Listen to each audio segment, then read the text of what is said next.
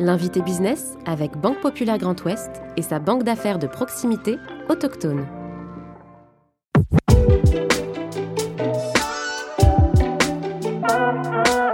Arboriculteur de père en fils depuis 1890, il est la cinquième génération à prendre la tête de l'entreprise familiale implantée à Champigny. Ses 320 collaborateurs cultivent des vergers de pommes jusqu'à la confection de pâtisseries. Éric Sarrazin, président directeur général de Pomone, est aujourd'hui l'invité business. Je suis Clément Lessort et vous écoutez le podcast de l'invité business. Bonjour Éric Sarrazin. Bonjour Clément. Merci d'avoir accepté notre invitation dans le fauteuil de, l'invité business. Vous êtes le président, directeur général de, de Pomone, une entreprise que vous rejoignez, pour être tout à fait exact, en l'an 2000, une entreprise euh, familiale. Vous êtes le, représentant de la cinquième génération du groupe Sarah Fruit, euh, pour être tout à fait précis. Euh, Éric Sarrazin, est-ce qu'on est ou est-ce qu'on devient entrepreneur ou dirigeant d'une entreprise? Les deux à la fois, parce que enfin, moi de mon côté, j'ai été baigné euh, haut comme trois pommes euh, au cœur du verger. Hein. Euh, voilà, quand vous dites j'ai rejoint en, 2000, j'étais baigné dedans, dans la marmite. Donc voilà, j'ai travaillé dans le verger au plus jeune âge, voilà, hein, dès qu'il y avait des vacances, voilà, ou à la station, voilà, conditionner les fruits. Voilà, après, c'est c'est plus à l'ouvrage qu'on est, et ensuite, effectivement, après, on, le devient bah, par, la force, par la force des événements aussi, hein, et, surtout faire preuve toujours d'humilité par rapport à ces événements. Et c'est comme ça qu'on le devient entrepreneur. Est-ce que c'est un, destin parfois que vous avez eu le sentiment, à certains égards, de subir ou une, une vraie détermination finalement à poursuivre cette aventure familiale? Non, c'est une envie une envie parce que très tôt, euh, j'étais passionné par les filières alimentaires. Au lycée, euh, voilà, je, déjà, euh, voilà, mon premier ciel, je l'ai fait à 16 ans, pour vous dire. donc, cette mec de l'agroalimentaire. Donc, mmh. cette passion pour les filières alimentaires. Et le groupe et l'activité de l'entreprise familiale me, me, fait que je suis au carrefour de ces filières, puisque la pâtisserie assemble ces filières, réunit ces filières. Donc, que ce soit le blé, la meunerie, que ce soit euh, le lait, le beurre, euh, les œufs, les fruits bien entendu. Euh, et, c'est de partager tout ça et c'est de rassembler. Et déjà, d'avoir fait cette intégration du verger à la pâtisserie avec la pomme, mon envie d'entreprendre, c'est d'essayer de rassembler toute cette filière, de mieux les comprendre et c'est comme ça que moi, auprès de mes, mes, clients, euh, je, je, leur donne l'envie mm. aussi d'acheter nos tartes, nos pâtisseries, parce que par cette connaissance. Bien sûr, de cette activité de, transformation mm. qui est tout à fait la, vocation de, de Pomone, qui est une filiale donc de, de, Sarah Fruit. Euh, pour la partie agricole, quand même, de son activité, on parle de, 120 hectares, je parle sous votre euh, contrôle, hein, de, pommiers, de plusieurs dizaines de, variétés de pommes. Est-ce qu'on est aussi peut-être dépositaire finalement de la transmission ou de la conservation de ce patrimoine, j'allais dire alimentaire, mais presque culturel aussi, ancré sur le territoire bah, On l'est parce que, voilà, euh, moi, en tant qu'arboriculteur, pomiculteur, je, je, me, je, me, présente comme le docteur de l'arbre. Je soigne l'arbre pour avoir des fruits les plus sains possibles. Donc j'essaye de trouver ou d'améliorer mes techniques pour, euh, pour tout ça. Donc je suis le docteur de l'arbre. J'apporte les soins pour... Euh, et euh, quand vous dites cette continuité, effectivement, là, euh, je replante, euh, je renouvelle le verger, je remets des, arbres en terre. bah, ça sera peut-être mes, enfants qui arracheront et renouvelleront encore. Voilà, on est sur des cycles tellement longs dans notre métier. On parle de, selon les variétés, entre 15 et 25 ans. Sur une échelle d'entrepreneur, c'est long. Voilà, mais c'est aussi le propre de notre métier de pomiculteur alors de ces fruits effectivement que vous entretenez, dont vous assurez la, pérennité, c'est également donc une activité de, pâtisserie, vous l'avez dit euh, tout à l'heure. Vous mettez l'accent sur la différenciation euh, qualitative, en tout cas c'est la promesse de, de Pomone. Comment est-ce que vous faites pour exister sur ce marché qui est quand même extrêmement concurrentiel, très adressé, où les acteurs sont multiples? Comment vous existez? Bah, c'est déjà de travailler tout cette, euh, bah, cet ADN, je l'ai en moi, c'est-à-dire euh, toute cette euh, passion et, cette culture sur les, filières agricoles.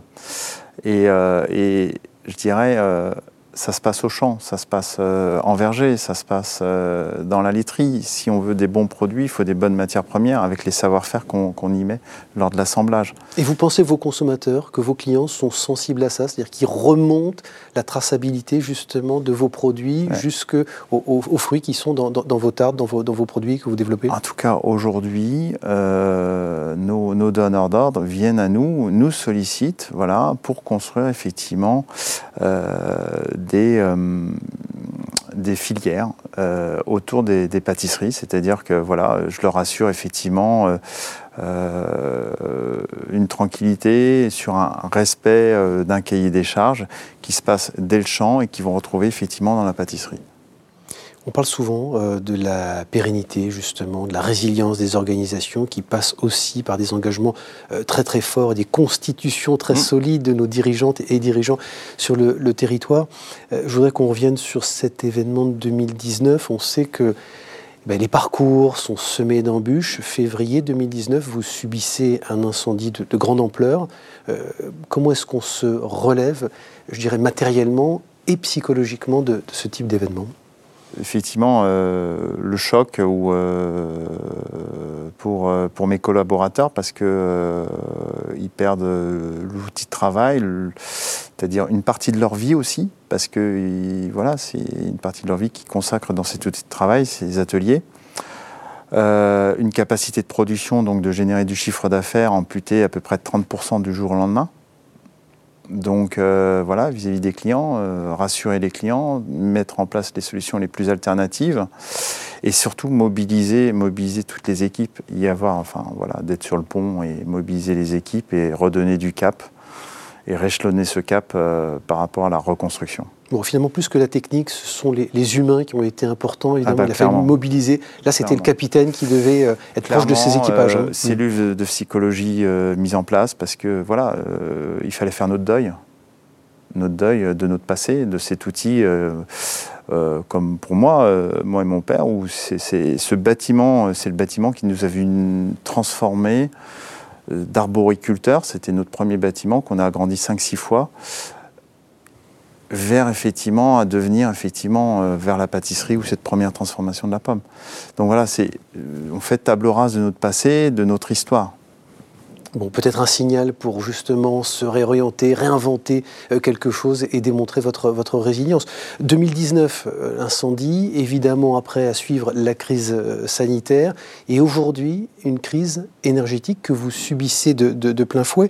Je voudrais qu'on s'arrête aussi là-dessus parce que est-ce qu'il n'y a pas une forme d'injonction contradictoire, notamment quand le gouvernement vous dit bah, faites preuve de sobriété, mais en même temps continuez de produire. Il y a un bouclier tarifaire mmh. aujourd'hui. Est-ce qu'il existe pour les entreprises et comment est-ce que vous allez affronter cette, crise énergétique chez Pomone? Bah, après, euh, ces, éléments contradictoires, effectivement, il faut, le gérer au, sein de son entreprise. Hein. Euh, pendant la première période du Covid, on nous a dit, euh, avec vos matières premières que vous avez en stock, produisez, il faut alimenter les populations. Après, on voit toutes les perturbations de chaîne logistique, les choix que le consommateur va faire dans ses priorités. Donc euh, au final, entre les discours et la réalité, il faut vraiment être aussi toujours accroché sur le terrain pour pouvoir, et cette agilité. Et là, actuellement, avec cette crise énergétique, euh, bon, il y a cette agilité, mais aussi beaucoup d'anticipation, comme effectivement euh, sur l'aspect sécheresse, où effectivement, nous, on travaille cet aspect-là depuis depuis plus d'une dizaine d'années et avec cette résilience qu'on a eue cet été et sur lequel voilà, la sécheresse nous a pas, nous a pas impacté. Maintenant, sur l'énergie, c'est effectivement euh, le, bon sens paysan, c'est pas mettre tous les œufs dans le même panier. Qu'est-ce que ça veut dire? Ça veut dire que bon, alors vous attendez évidemment euh, des autorités qu'elles vous accompagnent sur ce sujet-là, et notamment sur la protection, peut-être bouclier alors énergétique mmh. ou pas, il faudra regarder. Côté grande distribution, quand on a des initiatives, et notamment du système U, pour ne pas le nommer, qui propose de payer comptant les fournisseurs, ça, ce sont des initiatives qui, peuvent vous aider, vous accompagner. Vous attendez euh, justement une responsabilité de la part des, grands acteurs de, la distribution Après, le paiement comptant, c'est vraiment du court terme. C'est euh, ce que pour reciter Système U, euh, aujourd'hui, c'est un des acteurs de la grande distribution qui, euh, qui est intéressant dans ses engagements, notamment pour les filières agricoles, où il, donne de, vraiment de la visibilité.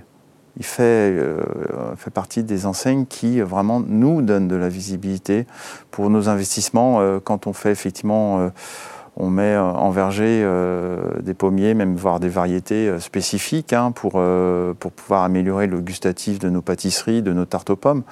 Donc il faut, on en prend pour... bon, il ne donne pas une visibilité sur 15-20 mmh. ans, mais déjà entre 3 et 5 ans, c'est énorme pour, pour l'agriculture pour un agriculteur comme je suis. Alors ça, c'est sur les aspects évidemment euh, comptables, analytiques, qui participent évidemment à la, résilience et à la, pérennité, à la performance de votre entreprise. De manière plus générale, on sait que vous êtes un, justement dirigeant engagé. Vous avez lancé un plaidoyer il y a quelques jours sur les réseaux sociaux en parlant justement d'un terme désagriculturisation, faisant référence à la désindustrialisation. Ça veut dire quoi? Vous avez une crainte forte sur la disparition de nos productions, de nos fermes agricoles sur le, territoire et donc de notre souveraineté alimentaire bah, clairement, en tant que passionné depuis longue date de ces filières euh, alimentaires, de ces filières agricoles, je vois euh, le délabrement depuis, voilà, je suis observateur depuis 30 ans, hein, euh, voire même, ouais, 30 ans, depuis, depuis mon adolescence. Bah, je vois ces fragilités arriver. Euh, cette prise de risque qu'on fait euh, mettre, euh, qu'on repose sur la tête des agriculteurs seulement. Et bah, à un moment donné, bah, ils, lâchent, les bras, quoi. Parce que la prise de risque est vraiment énorme. On leur enlève les outils les uns après les autres, sans forcément une prise de conscience suffisante. Et à un moment donné, bah, effectivement, on voit des filières qui vont plus arriver à nous approvisionner correctement en quantité et en qualité.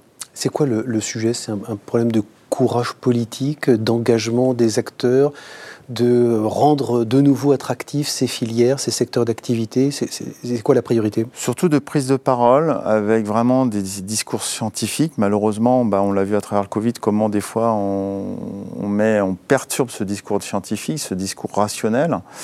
Euh, et à partir de là, euh, beaucoup de communication. Euh, on fait effectivement, moi je suis très friand de ces opérations de verger ouvert au sein de la profession arboricole où on se rend bien compte dans l'échange mmh. qu'on a avec des consommateurs que c'est à nous de prendre la main sur notre communication, mais pris, pris dans notre quotidien, mmh. les saisons arrivent après les autres, mais il, est indispensable qu'on reprenne en main cette communication et, et qu'on trouve aussi des relais d'écoute. Voilà. Eric Sarrazin, peut-être pour terminer quelques secondes aussi, quel rapport vous entretenez avec vos enfants, avec cette génération qui va suivre et qui va peut-être garantir la, pérennité, justement la continuité de cette entreprise familiale?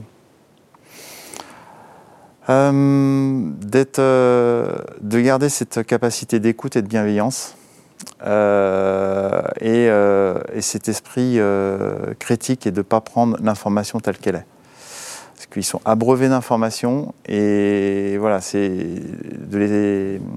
Je travaille au quotidien à leur faire prendre du recul, voilà, sur euh, leurs émotions par rapport parce que on, est vraiment une société où euh, on est noyé par l'information et euh, il faut, il est nécessaire que, que l'humain puisse se, se pas se protéger, mais se apprendre à digérer dans le temps et pas dans l'urgence ces informations. Merci beaucoup Eric Sarrazin, merci d'avoir accepté notre invitation dans le fauteuil de l'invité business. Et je rappelle que vous êtes le président directeur général de, de Merci. Bien à vous.